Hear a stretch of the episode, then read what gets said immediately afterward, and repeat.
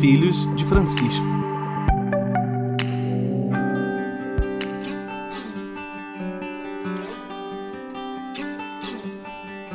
Bom dia, boa tarde, boa noite. Chegando até você, os Filhos de Francisco, podcast e programa de quem tem Deus por Pai, Francisco por Paisão. O nosso objetivo é ver os dias de hoje pelos olhos da fé católica Neste tempo auspicioso da reflexão teológica de Francisco de Buenos Aires, estamos aqui porque duvidamos do que vemos para crer no que não vemos.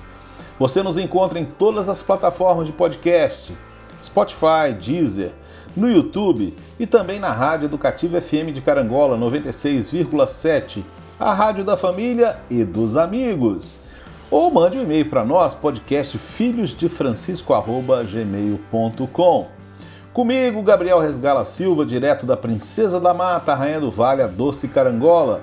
Ele é psicólogo e mestre em Ciência da Religião pela Universidade Federal de Juiz de Fora.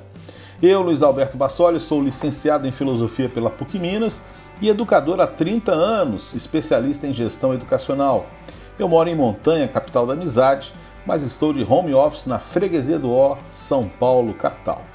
De Juiz de Fora, de volta conosco hoje, Manchester Mineiro, onde tudo começou e tudo sempre vai começar, o professor Jorge Roberto Silva Júnior, o Juninho, que é formado em filosofia, com especialização em educação religiosa e ciência da religião, tudo também pela Universidade Federal de Juiz de Fora. Ele é professor da Rede Pública de Minas e Rio de Janeiro. Direto do Meier, o orgulho do subúrbio dos suburbanos, na retaguarda está Luiz Felipe Barbedo, professor e psicólogo pela Universidade Federal do Rio de Janeiro. Hoje nós vamos abordar a perspectiva da novidade de Jesus Cristo. Na Evangelii Gaudium, o Papa Francisco nos ensinou lá no número 11, com a sua novidade, Jesus pode, pode sempre renovar a nossa vida e a nossa comunidade. E a proposta cristã, ainda que atravesse períodos obscuros e fraquezas eclesiais, nunca envelhece. Jesus Cristo pode romper também os esquemas enfadonhos em que pretendemos aprisioná-lo e surpreende-nos com a sua constante criatividade divina. Sempre que procuramos voltar à fonte e recuperar o frescor original do Evangelho, despontam novas estradas, métodos criativos, outras formas de expressão, sinais mais eloquentes, palavras cheias de renovado significado para o mundo atual. Na realidade, toda ação evangelizadora autêntica é sempre, entre aspas, nova.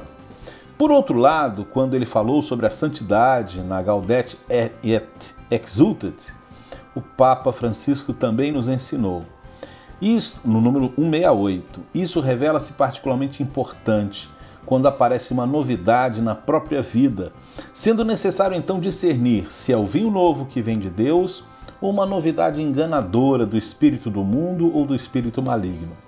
Noutras ocasiões sucede o contrário, porque as forças do mal induzem-nos a não mudar, a deixar as coisas como estão, a optar pelo imobilismo e a rigidez. E assim impedimos que atue o sopro do Espírito Santo. Somos livres com a liberdade de Jesus, mas ele chama-nos a examinar o que há dentro de nós, desejos, angústias, temores, expectativas e o que acontece fora de nós, os sinais dos tempos, para reconhecer os caminhos da liberdade plena. Examinai tudo, guardai o que é bom, ensinou o apóstolo Paulo na primeira carta aos Tessalonicenses, capítulo 5, versículo 21. Jesus é a contínua novidade, mas nem toda novidade vem de Jesus. E a novidade de Jesus é o tema do nosso episódio. Bom dia, boa tarde, boa noite. Eu começo com o Gabriel. Nós vamos falar hoje sobre muita coisa e vamos ver o que, que rola, né, Gabriel? Mas até porque é tudo uma novidade. Mas nós, eu gostaria de fazer uma pergunta inicial para você. É a respeito da novidade de Jesus em relação ao judaísmo. Qual é para você, daquilo que você tem que você percebe? Qual é a grande novidade que Jesus trouxe em relação ao judaísmo? Bom dia, boa tarde, boa noite. Pois é, Luiz, a gente foi está sendo bem ousado nesse tema hoje, né? Porque é daria pano para manga, muita coisa para falar. A gente nem, nem trouxe, né, especialistas aqui para falar sobre isso. mas a gente achou que era interessante conversar um pouco sobre esse tema, lançar algumas ideias. É, e eu, particularmente, acho muito importante falar sobre isso, porque nós estamos num, num mundo cristão, por assim dizer, né, ou melhor dizendo, um mundo que foi dominado por uma cultura que se diz cristã, né? É, nós estamos num, num, país que, que é o país com o maior número de cristãos, de católicos do mundo. Então a gente acha muitas vezes que a gente sabe o que, que é cristianismo, mas o que a gente tem que ver o tempo todo, tem que analisar é se a gente realmente sabe o que, que é cristianismo. Todo mundo é, que quer entender realmente o que, que é o cristianismo, o que, que é verdadeiramente é, aquilo que Jesus quer dizer, tem que fazer esse movimento de chegar, pegar a Bíblia, pegar os evangelhos e tentar analisar um pouco o que, que tem de novo ali. Porque, por mais que seja uma, como você leu nos textos aí, por mais que seja uma figura que a gente acredite conhecer, nem sempre é. Né? E talvez nunca seja plenamente tão complexa que essa figura. Então, primeira coisa, é, essa pergunta que você colocou, o que, que diferencia Jesus do judaísmo? A gente costuma diferenciar o Antigo Testamento do Novo Testamento. Ah, o Antigo Testamento era só guerra, só, só morte, e Jesus trouxe o amor. Na verdade, é, se a gente for pegar todo o Antigo Testamento, você já tem uma espécie de caminhada para essa visão de Jesus, de um Deus mais acolhedor, mais amoroso. Né? É, o Antigo Testamento ele começa lá no Pentateuco, que, que é chamado as leis, né, os cinco primeiros livros. Depois tem os livros sapienciais, tem os livros proféticos, né, que Jesus fala a lei e os profetas. Né? E nesses, é, nesse caminho que vai, sendo, que vai sendo feito, tem livros lindos, maravilhosos, tem passagens muito bonitas de acolhimento, de amor, de respeito ao próximo. Né? E Jesus bebe muito nisso, tanto que aquilo que a gente costuma dizer que são os dois principais mandamentos, que é amar a Deus sobre todas as coisas e amar ao próximo como a si mesmo, já existiam no Antigo Testamento. Né? É quando alguém pergunta para Jesus ah, quais são os dois principais mandamentos da lei, e Jesus fala esses dois mandamentos, que já existiam lá em algumas passagens é, do Antigo Testamento. A grande novidade de Jesus, na verdade, a meu ver, foi quando ele coloca assim: é, Eu lhes dou um novo mandamento, amai-vos uns aos outros como eu vos amei, lá no Evangelho de João. Então, a principal diferença de Jesus é o modelo que ele dá, é o modelo de vida que ele dá. E é um modelo dificílimo da gente alcançar, né? É um modelo muito forte, muito pesado de amor, porque é um amor extremo de quem dá a vida pelo, pelo, pela humanidade, né? É, Nietzsche vai até falar que, que o único cristão na visão dele morreu na cruz, né? Porque é um, é um ideal de, impossível de, de, de, segundo Nietzsche, de se alcançar. Só que aí Nietzsche, ele como ateu, ele vai é, fazer a escolha de não seguir isso, né? Mas para quem é cristão, mesmo você achando muito difícil de seguir, você pode ao menos tentar e buscar aquilo como um caminho, que não seja um, buscar a perfeição de se igualar a Jesus, mas imitar algumas coisas da vida dele. Então, é, resumidamente, eu acho que a grande novidade de Jesus foi levar esse sentido de amor que já havia no judaísmo ao extremo, a ponto de ampliar isso para toda a humanidade, que os judeus tinham muita questão de comunidade, né, de civilização, e enquanto civilização, os judeus é, são um exemplo sem igual, porque é a única civilização antiga que sobrevive até hoje, então eles sabem como ninguém como perpetuar uma tradição, né, uma, uma civilização, uma sociedade, mas a mensagem de Jesus era muito mais ampla. Ela não era para um grupo só, ela era para todo mundo. O próximo de Jesus é todos. A família de Jesus não é só família particular nuclear, é toda a humanidade que é a sua família. E, e é uma, um amor muito extremo o que ele prega. Né? A ponto da gente se perguntar o tempo todo: será que eu sou realmente cristão? Será que eu posso dizer que eu sou cristão? Né? E eu acho que, pelo menos para mim, a resposta que eu tento dar é: eu não sei se eu sou, mas eu tento pelo menos estar nesse caminho, né? Eu acho que para começar seria isso, assim, de resumo. Interessante, hoje eu, eu conversei com algumas pessoas preparando para o episódio de hoje, né? Eu conversei com alguns amigos é, de pensamento diferente, católicos, não católicos, Especialmente conversei com uma grande amiga de adolescência, que é hoje ela é budista, já foi católica praticante. É uma coisa que me, ela fez uma ponderação que cabe muito nesse primeiro ponto que a gente colocou aqui sobre a novidade de Jesus em relação ao judaísmo. Quero aproveitar e mandar um abraço para a Flávia que nos, está nos escutando. É, uma novidade que Jesus trouxe, e até pego aqui a partir do que você falou também agora no fim, Gabriel, é o fato de que é, há um pressuposto né, Jesus rompe com o pressuposto de que depende do indivíduo ser escolhido, né? É, aliás, desculpa, é o contrário. Ele rompe com o sujeito ser nascido num povo para que uh, o indivíduo ele é escolhido fora desse povo. Não é o nascimento, né? Não é o fato da pessoa ter nascido num povo escolhido. Essa, esse paradigma né, que Jesus rompe, que era um paradigma fundamental dentro do povo judeu, né? O fato de, que, de fazer parte do povo escolhido, agora não. Né? Então há uma universalidade, isso aqui já é um termo que eu estou usando, né? há uma universalidade no pensamento de Jesus. Rompe-se a ideia do povo escolhido para que agora a, a, perspectiva seja mais ampla, né? não seja limitada. Isso é uma grande novidade que Jesus trouxe é, em relação ao, a, vamos dizer assim, a prática judaica. E ela, ela faz um comentário, ela é muito divertida, ela faz um comentário engraçado também, que Jesus liberou a porrada naqueles que usam a fé para ganhar dinheiro, né? comentando ironicamente sobre a questão do templo. Mas eu vou pegar esse gancho que ela, é, do que ela disse, é, ironicamente, mas assim, ironicamente e com certo sentido, de pensar que Jesus rompe com a estrutura religiosa do judaísmo e, e, talvez o ponto mais forte desse rompimento não tenha sido apenas a, a, a purificação do templo, né?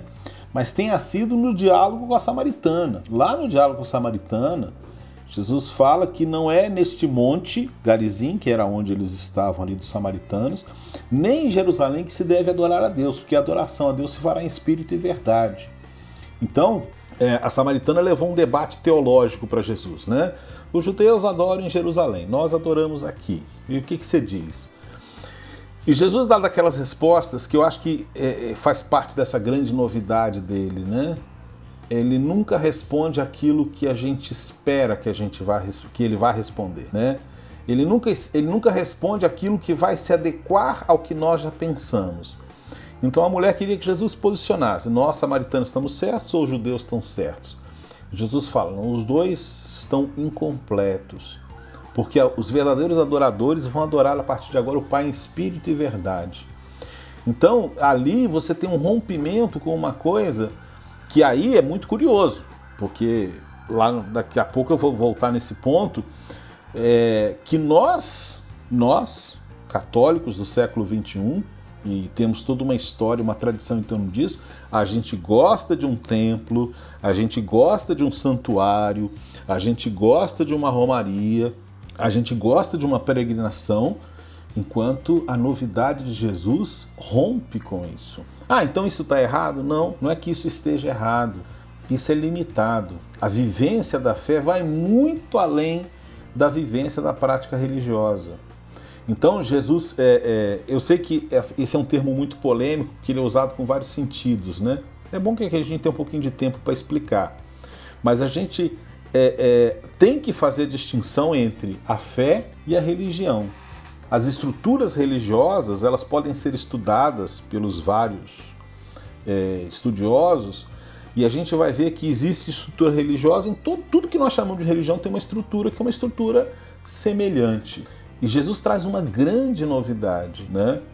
E aí tem um, um, uma, uma tensão, né? quase que uma dialética dentro do ambiente do cristianismo, porque você tinha, por exemplo, né? eu cresci lá 30 anos atrás, 40 anos atrás, eu ouvi os evangélicos criticando o fato de nós termos santuários. Não, a igreja é o corpo de Cristo, são os cristãos, não tem um santuário. E hoje você vê grupos cristãos construindo templo de Salomão. Quer dizer, a, a, a grande expressão do cristianismo brasileiro, que é a Igreja Universal, estou tirando o tema aqui uh, do Gabriel, essa expressão, mas a grande expressão do cristianismo brasileiro, que é a Igreja Universal, construiu o Templo de Salomão, quer dizer, voltaram para antes da novidade de Jesus. Né? É uma contradição imensa. É, o que eu sempre é, amei né, dentro da Igreja Católica é o fato de que, diante da, da, da, da possibilidade que Jesus oferece, tudo que o catolicismo oferece é oportunidade não para a experiência religiosa, e eu acho que muitos se apegam nisso e ficam nisso, mas na experiência de fé, que vai muito além da prática religiosa. Nós temos histórias nos dias de hoje de pessoas que não comungam porque não tem um sacerdote. A Igreja Católica acabou de fazer uma, uma, uma um sínodo sobre a Amazônia, onde os cristãos não comungam por ausência de padres. E às vezes muitas pessoas acham que ser católico é estar num templo em adoração ou, no, ou numa missa comungando. E vai muito além disso. É claro que eu sei que a liturgia é o centro da vida cristã, é, inclusive entre os, é, mesmo entre os evangélicos não sabendo disso, né? Toda a graça vem da celebração eucarística, mas isso não, não significa que eu vou viver isso dessa forma ou que eu tenha que me apegar. Aliás, nesses tempos de pandemia nós estamos vivendo isso, né? Há muitas pessoas não estão podendo comungar e nem por isso deixam de ser católicas. Elas não estão no templo em adoração e, e, podem, tudo bem, nós temos os meios de comunicação, mas se não tivesse meio de comunicação, ela estaria em casa e estaria tão, seria tão católica quanto aqueles que poderiam estar dentro de um templo hoje. Só que a gente sabe que, infelizmente, essa novidade de Jesus às vezes fica perdida no nosso dia a dia é, é religioso, vamos dizer assim, em que a gente se prende ao aquilo que Jesus trouxe, é, é, mostrou, né, que não é o que a gente deve se apegar, que tem muita novidade, né? E, e voltando ao que a Flávia Lages comentou, né? é o fato de que o cristão ele está além dessa questão de ser povo escolhido é muito interessante porque a ideia do povo escolhido supõe também a ideia da pureza da raça. Né? Nós somos o povo escolhido, nós somos superiores, e foi por isso que, naquela realidade de dois mil anos atrás, os judeus não puderam perceber que Jesus havia chegado, né? porque é, Jesus rompia com esse discurso da superioridade de um povo, quando na verdade Deus nos escolheu não porque somos superiores, mas porque nós somos pequenos. E aí, talvez seja difícil muita gente entender a Laudato Si, né? entender a, a, a essa pregação em que o Papa nos traz o ensino de Francisco de Assis para nos mostrar que o ser humano, mais do que o dono, ele é alguém que faz parte da natureza. E isso também é uma grande novidade que Jesus trouxe. Mas já falei demais. Julinho, o que você gostaria de comentar sobre esse primeiro ponto, a novidade de Jesus em relação ao judaísmo? Se você quiser comentar também sobre a cultura greco-romana, fique à vontade. Bom dia, boa tarde, boa noite. Abre um parênteses. Você gosta de jogar na fogueira, né? Pelo amor de Deus. Mas vamos lá. É... Nós estamos aqui para isso, irmão. é... Bom dia, boa tarde, boa noite a todos que nos ouvem. É, que, bom, que bom estar de volta com vocês.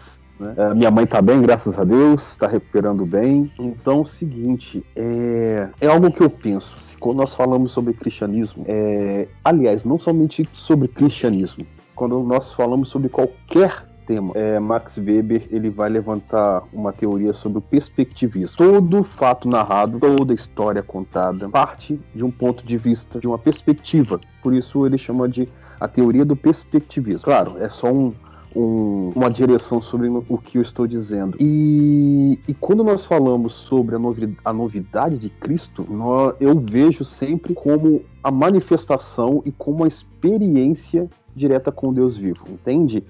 Porque quando nós comparamos com outras religiões e religiões mono, outras religiões monoteístas e, nós, e religiões politeístas, uh, nós vemos uma, uma relação, aquela pessoa que ora, que crê, e o, o objeto de sua adoração, que é Deus, numa forma tão distante, tão regimentada. E quando eu penso em Cristo, o Emmanuel, é a experiência do Deus conosco, um Deus próximo. Mas Bem, isso é a minha perspectiva, uma leitura que eu faço sobre toda essa termologia, sobre a vinda de Cristo, Yeshua Jesus, né? E a partir da vinda do Cristo, nós cremos, né, nós, nós cremos que há uma história de salvação, né, a economia salvífica ou a economia de Deus, a economia divina, como esse processo salvífico se dá no mundo, eu vejo, eu entendo como a experiência do Deus próximo, a realização da humanidade enquanto indivíduos que creem em um ser divino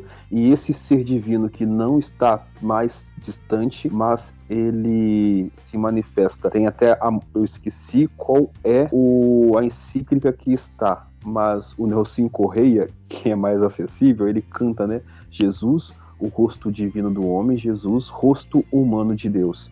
Essa proximidade, esse Deus conosco, esse Deus Emanuel, para mim é a grande novidade do cristianismo. E aí rompe a ideia dos templos, como vocês bem disseram, rompe essa ideia de uma de uma submissão sem uma reflexão também que posso levantar esse tema mas não vou levar esse não vou levantar isso agora mas essa proximidade do Deus vivo o Deus conosco para mim é a novidade do cristianismo. Muito forte muito forte.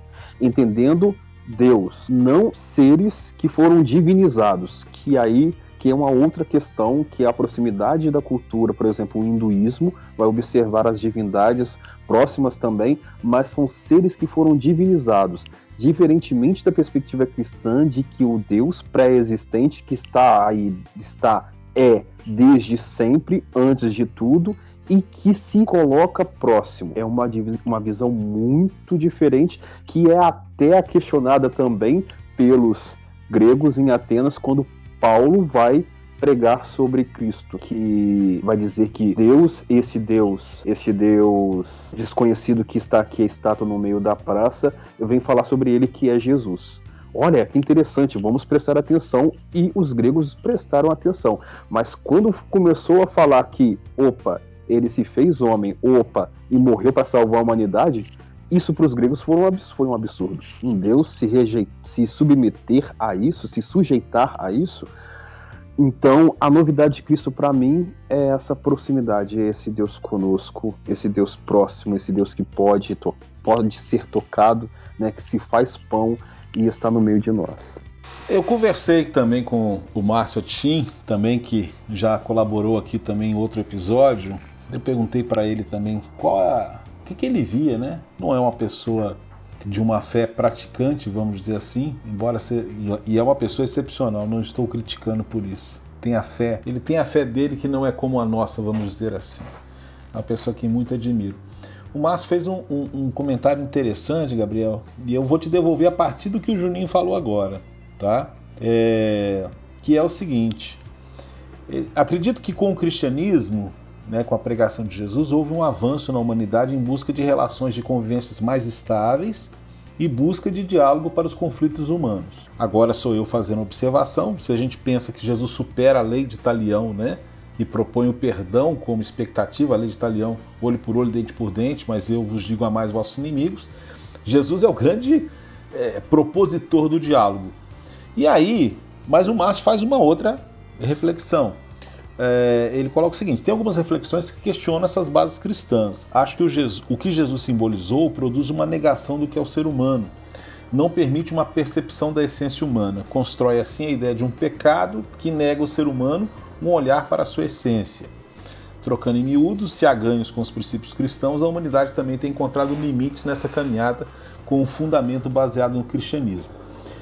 E aí eu vou pegar exatamente o primeiro ponto porque a gente tem hoje uma perspectiva, uma percepção de Jesus como um guerreiro, como alguém que quer destruir o inimigo. A gente vê um discurso político, religioso, é, violentíssimo em nome de Deus, né, dentro do, do catolicismo, especificamente falando agora no nosso dia a dia.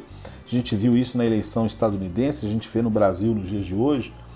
Então, é, o Márcio coloca como como tem sido um peso, vamos dizer assim, né? o termo é meu, para a humanidade, a herança cristã, na medida que se vivem coisas que é, de certa forma contradizem a própria proposta que o mestre nos deixou, que Jesus nos deixou.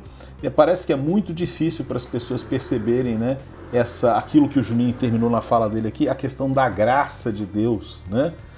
É, parece que o, o catolicismo nos dias de hoje, eu estou falando dias de hoje assim, poderia ser de antes também, mas parece que é, a experiência da história da igreja muitas vezes se afastou dessa perspectiva de Deus que nos ama gratuitamente. Pois é. Antes de, de responder, quero só fazer uma observação que esclarecer a expressão que você atribuiu a mim, né, de chamar a Igreja Universal de grande manifestação do cristianismo brasileiro. É, só explicar essa expressão, se a gente for pensar assim, na atualidade, o que foi criado no Brasil e que se, se expande para o mundo inteiro em termos de, de cristianismo, é essa visão neopentecostal da Igreja Universal, que já está em vários países, né? E, enfim, foi criado aqui, né? Bem ou mal, é uma, uma religião, uma igreja brasileira. Mas voltando ao seu questionamento, é, Luiz, é, eu, eu, acho que enquanto vocês foram falando, enquanto a gente foi refletindo aqui, eu fui pensando em tanta coisa como a gente. essa caminhada de dois mil anos do cristianismo, né? Quantas coisas foram é, acrescentadas, quantas coisas foram é, perdidas nesse caminho todo. E o que será realmente que Jesus queria com isso tudo? Né?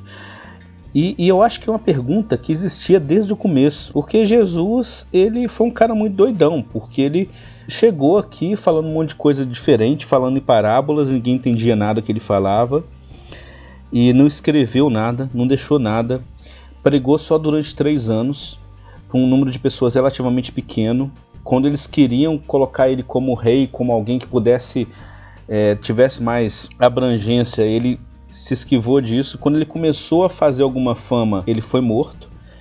Quando ele ressuscitou, ele falou para muito pouca gente. Ele tinha oportunidade de aparecer lá no meio da, das grandes cidades, né, e falar: "Olha, cambada, vocês mataram, eu morri, acredita em mim, ele não fez isso". E aí, quando ele deixou os apóstolos, os apóstolos ficaram com essa sensação assim de com essa sensação de perdidos. Poxa, o que será que a gente vai fazer com isso tudo? O que será que é para a gente fazer? Porque não ficou claro, ele falava de forma meio confusa, ele não escreveu, não deixou as coisas. Não, não foi como Moisés que desceu do, do, monte com tábuas bem escritas, o que é para fazer, o que não é para fazer. Né? E, e aí, o que os apóstolos receberam foi é, a efusão do Espírito Santo. Foi o que Jesus havia prometido, que o Espírito Santo que ia guiar eles. E aí a gente falando de um ponto de vista é, secular, né, sem levar em conta essa, essa questão religiosa, foi algo extremamente surpreendente o que aconteceu depois daí, né, de uma coisa totalmente marginal que foi ganhando, foi se expandindo. E no meio dessa expansão, houve o Concílio de Jerusalém, que talvez tenha sido o principal debate ali sobre isso que os apóstolos colocaram, o que, que é para a gente fazer. Né? E, e havia ali é, uma, uma, discussão entre os judeus, os cristãos que ainda eram judeus, os cristãos que não eram judeus, que haviam sido catequizados lá em outros povos, outras, outras culturas, sobre o que, que era para seguir. Era para seguir os costumes judeus? Não era para seguir os costumes judeus? O que, que era para fazer? O que, que era pecado? O que não era pecado? E aí tem uma, tem uma fala de Pedro que que eu, achei, que eu acho interessante quando eu leio essa passagem lá em Atos dos Apóstolos, que ele fala assim: não vamos impor ao outro peso além do que é indispensável. Não vamos colocar pesos excessivos nas costas dos outros, porque ele falava isso em relação aos costumes judaicos da época que eram muito pesados, desde a circuncisão até assim é, é, todos os costumes mínimos assim de não trabalhar os sábados que Jesus questionava. É, Jesus questionava até lavar as mãos. Hoje ele seria cancelado por causa disso, né? Mas enfim, é, pandemia é outra coisa, tá, gente? Mas eram uma série de, de, de, de costumes, de, de práticas que eram tidas como essenciais, que hoje a gente pode re refletir, será que nós também não estamos com pesos muito grandes nisso? A própria noção de pecado, que o Luiz comentou, que o amigo dele comentou sobre isso, será que nós estamos colocando costumes que a gente foi adquirindo ao longo desses dois mil anos de igreja, que são que não eram para ser o principal, que eram para ser secundários hoje, né? Inclusive a nossa visão de pecado. Será que nós estamos mirando exatamente o que, que é realmente o pecado? Né? A, visão de pecado de Jesus era tudo aquilo que afastava a gente de Deus e era aquilo é, é, que fazia mal para a gente e para o outro. Né? E ele, ele focava pouco no pecado, ele focava muito mais em acolher o pecador. Né? É... E será que a gente está lembrando disso? Ou será que a gente ainda está muito focado naquela lista interminável de pecados que tinha lá no Pentateuco, nos Dez Mandamentos, naquilo tudo? Né? E, e aí eu me lembrei de uma passagem do Gabriel, Papa Francisco. Oi? Antes de você continuar, não esquece de onde você vai continuar, não, mas eu queria fazer tá. uma observação. Eu pedi a opinião de duas pessoas que não são católicas praticantes, mas são pessoas realmente que têm uma, uma consciência reta naquilo que fazem, pelo que eu acompanho da vida dos dois, né, da, da Flávia e do Márcio, exatamente para fazer essa provocação, né? Porque é, a gente facilmente a gente desconsidera a opinião de uma pessoa que não seja católica praticante, quando ela é a pessoa que é capaz de nos mostrar, e, e logicamente eles não estão falando de nós aqui, eles estão falando da percepção deles do catolicismo, as nossas contradições, né? Então, é, essa questão que o Márcio colocou, eu achei muito pertinente te perguntar, e peço que você continue de onde você parou aí sobre o que diz o Papa Francisco em relação ao pecado, é exatamente como nós valorizamos tanto o pecado e não fazemos o anúncio da graça que deve, que foi o que Jesus fez, afinal de contas, como você acabou de dizer. Sim, exatamente, exatamente. É, eu acho que deve ser uma, uma reflexão constante nossa. A, aonde será que nós nos perdemos? Ou o que será que nós. E, e aí tem um detalhe interessante: da mesma forma que lá no Concílio de Jerusalém eles falaram assim: olha, quem é judeu, continue com as práticas judaicas, quem não é judeu não precisa disso. A gente que é católico, a gente pode continuar com nossas práticas católicas, a gente pode continuar com tudo de bonito, de belo que tem na nossa igreja, com a nossa religião, tudo que nos faz nos aproximarmos de Deus. E eu lembro que a gente discutiu isso naquele programa sobre devoções, né? Como as devoções às vezes podem, às vezes, é, aproximar a gente de Deus mesmo. Mas será que a gente às vezes é, é, não está colocando um peso muito grande em cima de coisas que não são essenciais? Né?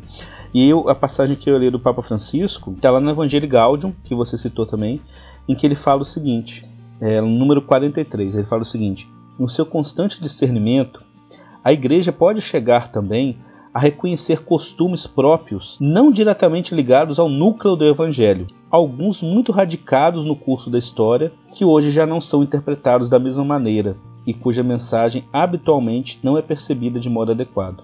Podem até ser belos, mas agora não prestam o mesmo serviço à transmissão do Evangelho. Não tenhamos medo de os rever. Da mesma forma, há normas ou preceitos eclesiais que podem ter sido muito eficazes em outras épocas, mas já não têm a mesma força educativa como canal de vida. E que interessante que ele coloca isso como muita coisa que a gente tem na nossa doutrina, na nossa tradição religiosa, é educativa. Então ela não é um fim, sim, ela tem uma função ali. Né? Ele continua falando de São Tomás de Aquino. Né? São Tomás de Aquino sublinhava que os preceitos dados por Cristo e pelos apóstolos ao povo de Deus são pouquíssimos. Muito pouco preceito que Jesus coloca, muita pouca coisa que ele exige da gente. E citando Santo Agostinho, observava que os preceitos adicionados posteriormente pela Igreja se devem exigir com moderação para não tornar pesada a vida dos fiéis. Então, o que o Papa está falando aqui é o que foi colocado pela igreja, que não é do evangelho, deve ser exigido com moderação, para não tornar pesada a vida dos fiéis, nem transformar a nossa religião numa escravidão, quando a misericórdia de Deus quis que ela fosse livre. É, isso aqui está no Evangelho Gaudium, que foi o primeiro documento, um dos primeiros documentos lançados pelo Papa Francisco, e certamente ele não esperava que isso fosse se tornar prática da noite para o dia. Ele está colocando aqui como uma visão de igreja. A gente ainda vai ter muito a percorrer até chegar nesse ideal, até lapidar o que é essencial, o que não é essencial. Mas eu acho muito importante que isso tenha sido registrado por um Papa para a gente ter como ponto de partida o que a gente vai fazer com isso, ao, ao que, que a gente vai se apegar e o que, que a gente vai deixar de lado daqui para frente. Né? Ô Gabriel, e, claro, não estou chamando a igreja de, de fariseica, não, né, um fari, fariseísmo. Farisaica. Farisaica, então vamos lá. Mas às vezes ela é assim, você. farisaica. Mas não, Gabriel, não deixa, por favor. Não vamos causar mais problema. Mas até os papas admitem que às vezes a igreja é farisaica. Né? não, Gabriel, que... vamos fazer amizade. Pode continuar. Pode continuar. Pode continuar, vai lá. É, não estou, pelo menos na minha fala, não é isso que eu quero dizer que, né, pode haver situações de fariseísmo, mas o próprio Cristo falava sobre os fariseus que colocam um fardo muito grande. Mas eu estou dizendo sobre o fariseísmo porque é, não é isso, porque eu não sei se esse fardo que é colocado pela igreja, como você bem colocou, baseando e utilizando o São Tomás de Aquino, que é sensacional a sua colocação, é, aqueles que impõem, porque nós, quando nós falamos de igreja, sim, a igreja é, ela é movida pelo Espírito Santo, mas a mão que segura a caneta que vai escrever uma encíclica é de um homem. Então, eu não sei, não posso dizer que é farisaica no caso, porque eu não sei se esses homens que escrevem, que seguram a pena, eles não colocam sobre si também esse peso, você entende? Porque a ideia do fariseu é aqueles que colocam um fardo, um jogo tão grande sobre os outros e sobre si não. Então, é, mas criticando, seguindo a linha dessa crítica sobre essa pressão, essa esse exagerado cobrar sobre os fiéis que está para além do evangelho, coloco entre aspas farisaica, nessa perspectiva, né? Porque se há um limite, se há uma régia, se há uma direção evangélica, evangélica no sentido de estar no evangelho, por que ir além? Por que a questão que eu, que eu, me, que eu me coloco, né? Por que ir além? Qual a necessidade desse, desse incremento? Não estou dizendo que seja um incremento que seja desnecessário, que não tenha fundamento. Não é a questão, não é isso que eu estou levantando mas o porquê disso, o porquê dessa necessidade, de onde veio isso? É, olha, Juninho, eu acho que, nossa, é muita coisa para discutir, né? Porque a, a gente estava até falando antes aqui, como às vezes a gente percebe, e eu percebo muito isso, como as pessoas têm necessidade de, de modelos das coisas. É, e de pertencer a grupos para se sentirem mais seguras. A gente já comentou sobre isso aqui em alguns episódios também, né? Então, muitas vezes, quando a religião, às vezes, ou a sociedade está se abrindo um pouco, ela está ficando mais aberta, assim, as próprias pessoas, às vezes, parece ter um instinto de procurar algo mais é, fechado que dá uma sensação de segurança maior. E eu, eu acredito que a gente está vivendo um tempo assim, né, em que as coisas estavam abrindo muito, estavam ficando muito é, é, é, é, sem, talvez na visão de alguns, sem perspectiva, né, na visão dessas pessoas, e elas foram recorrer a algo mais tradicional, a algo mais é, fechado, para não se sentirem muito perdidas. Eu acho que é uma das explicações para isso. Por que, que às vezes coisas que não são essenciais a gente se apega tanto? E, e até um, um, um, exemplo que eu acho que daria a gente fazer só outro programa sobre ele é a questão de família. Se a gente for pegar a visão de família de Jesus, ela é completamente mais aberta do que a visão que nós temos hoje né, do que a própria ênfase que, que nós... Gabriel, Sim. Quem é meu pai? Quem é minha mãe? Sim, né? sim. São aqueles que ouvem a palavra de Deus e põem em prática. Não é aquela que está lá na porta, não. A gente sabe que Maria punha a palavra de Deus em prática, tudo bem. Mas Jesus corta os laços sanguíneos da família, né?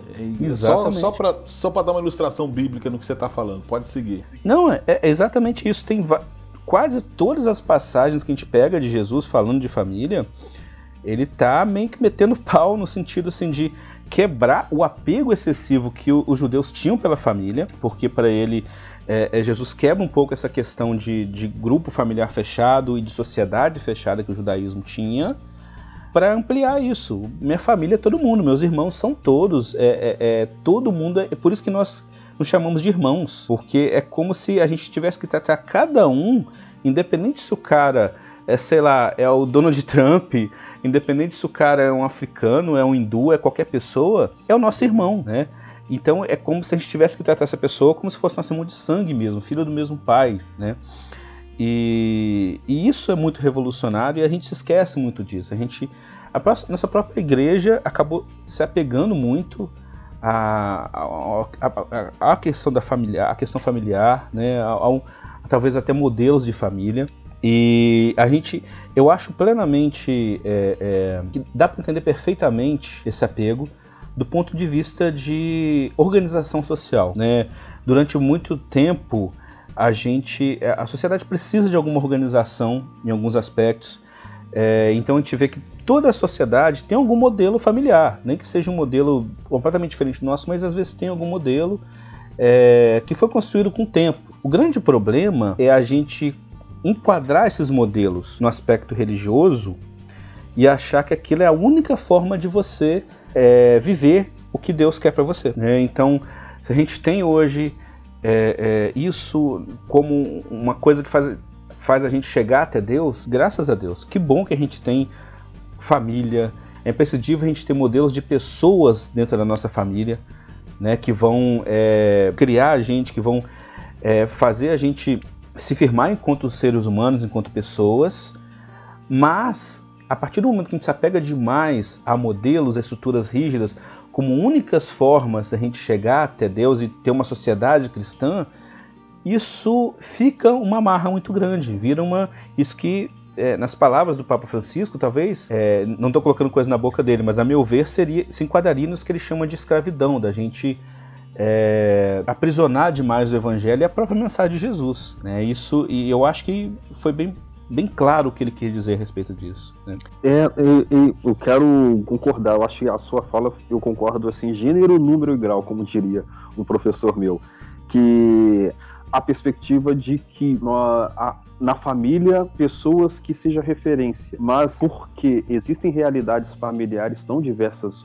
hoje e tão necessárias, entende? Necessárias para que indivíduos tenham referência de outro indivíduo, como famílias em que os pais, né, o abandono parental, o pai simplesmente, desculpa, é uma piada, mas eu acho que uma piada de extremo mau gosto e aqueles que na roda dos amigos fazem essa piada, por favor, deixe de fazer, que o pai foi comprar cigarro e não voltou. Sabe, é doloroso demais para uma criança que vê o vizinho com o pai, que vê o amiguinho da escola com o pai e houve essa piadinha que o pai foi comprar cigarro e não voltou, né? É, a, gente, a, gente, tem que passar a refletir sobre as nossas brincadeiras, que não são brincadeiras, quando fala de a dor de alguém. Mas sobre essa questão da família, lá em Mateus, né? Mateus 16, 25, fala: quem deixa sua família por mim, me encontrará. Claro, deixa sua família por uma causa.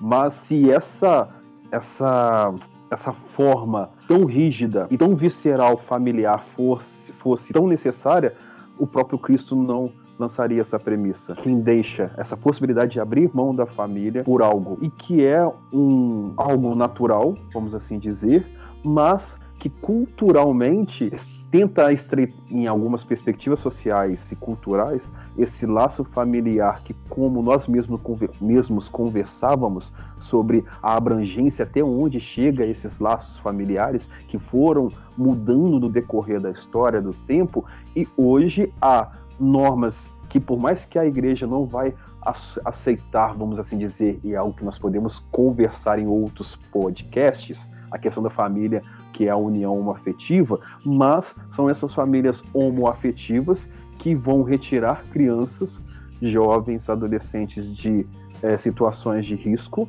de famílias em situação de risco, para poder trazer referência a essa criança. Então, eu, eu concordo com você, gênero, número e grau, que há modelos familiares que a referência que é necessária é a referência de indivíduo, de pessoa porque hoje, pela necessidade, se não houvessem pessoas adultas que não abandonassem crianças, essas crianças não poder, não, não, não seria necessário ter um outro lar, de ter uma outra pessoa como referência que não seja os pais biológicos. Ou em outras situações também, como acidentes, que crianças seu, percam seus pais. É uma sensibilidade que nós temos que ter. E é uma sensibilidade que Jesus tinha. Quando eu falo de sensibilidade, eu sempre me lembro do fato da mulher que foi pega em adultério. A sensibilidade de Jesus de mostrar uma real situação que aquela sociedade vivia, de trazer uma mulher que foi pega em adultério, mas cadê o homem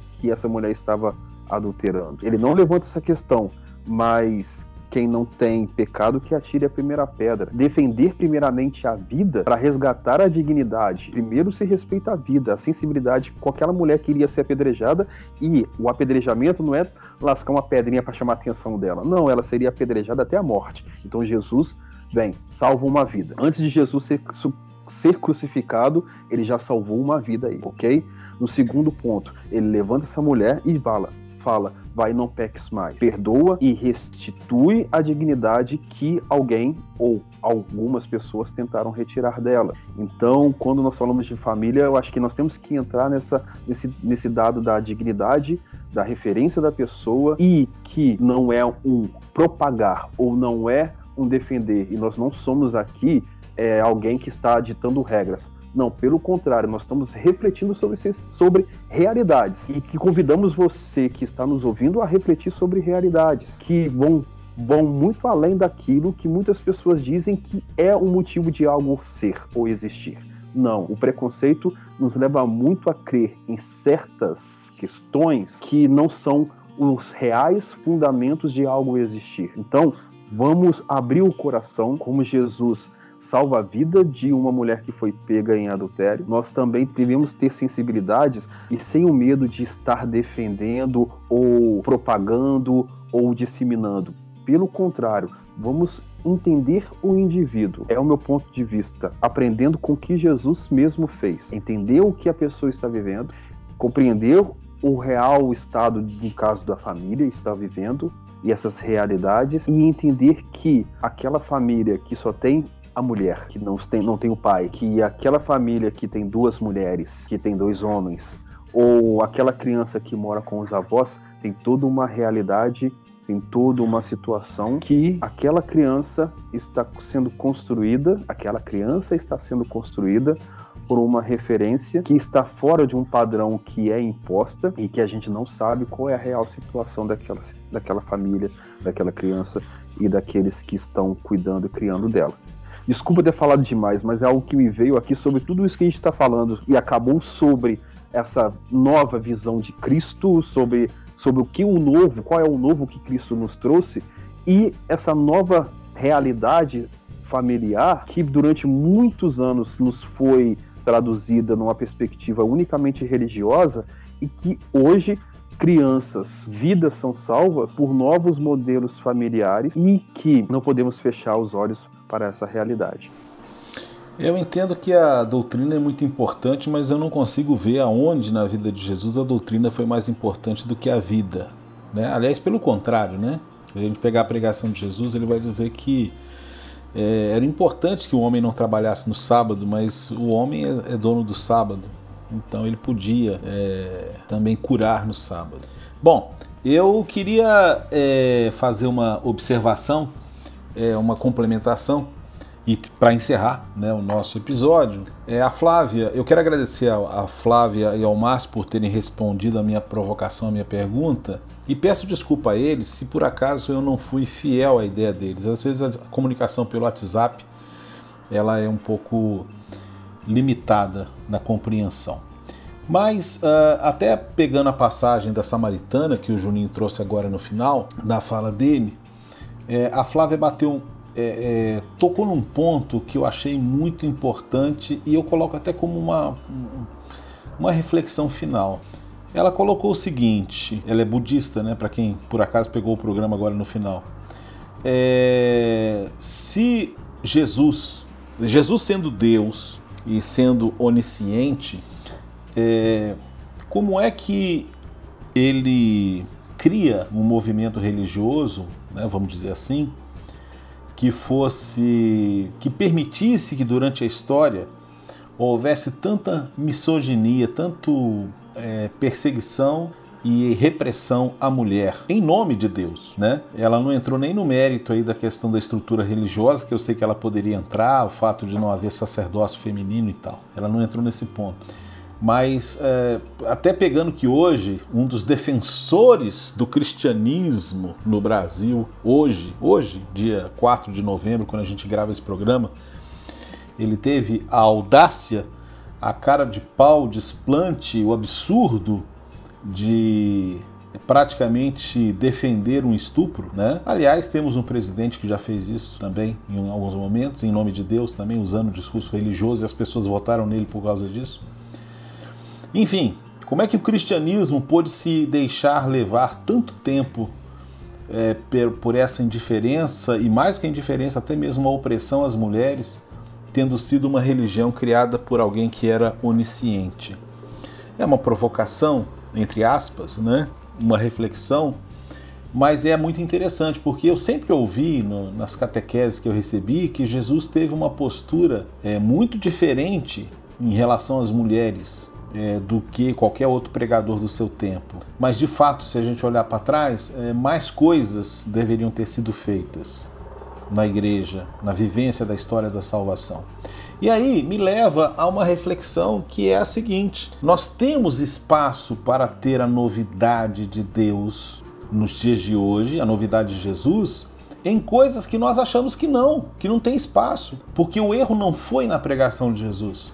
O erro talvez tenha sido na nossa compreensão dessa pregação. E esse desafio de ser aberto ao Espírito Santo e entender os dias de hoje com os olhos de Jesus dentro da nossa realidade cultural, talvez seja a grande, a grande provocação e a, a grande possibilidade que o cristianismo tem.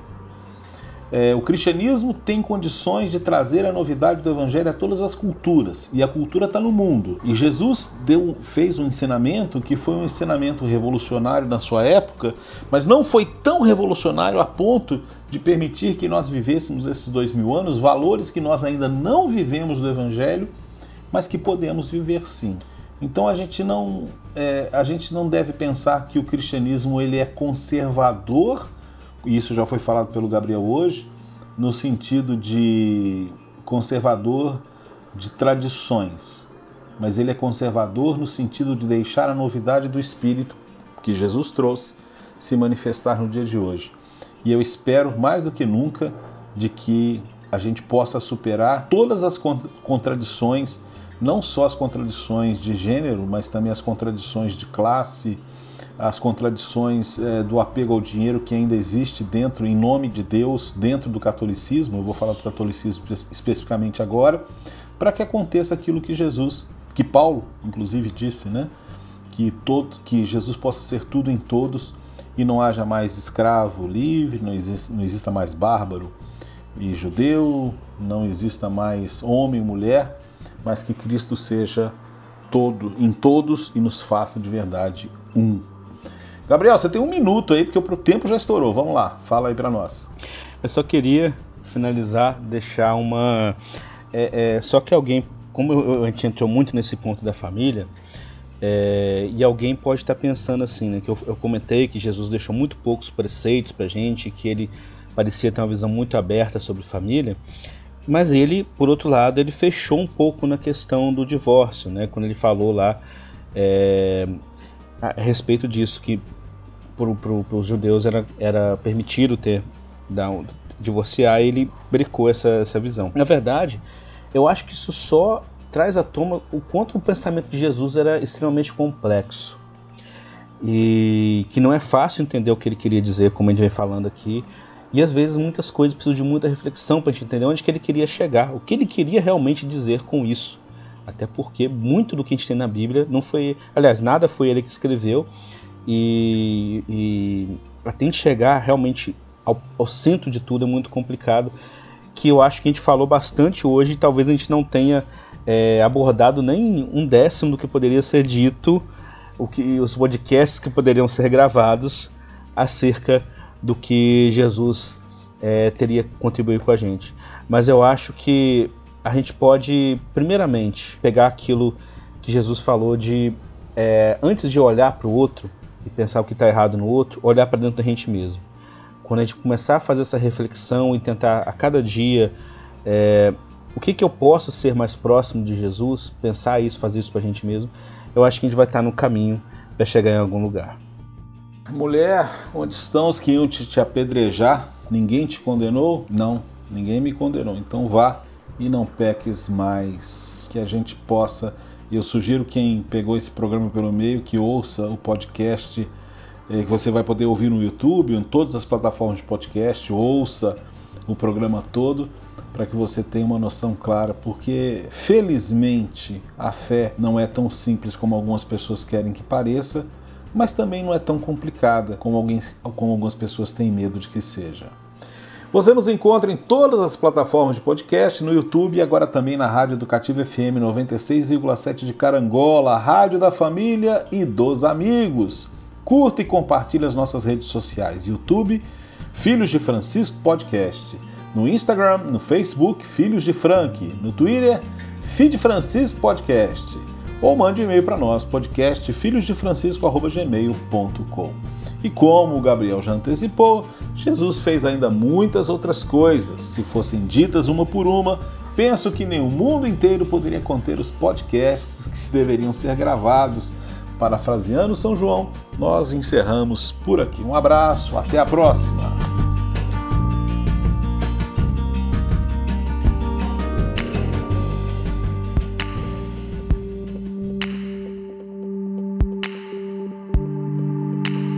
Filhos de Francisco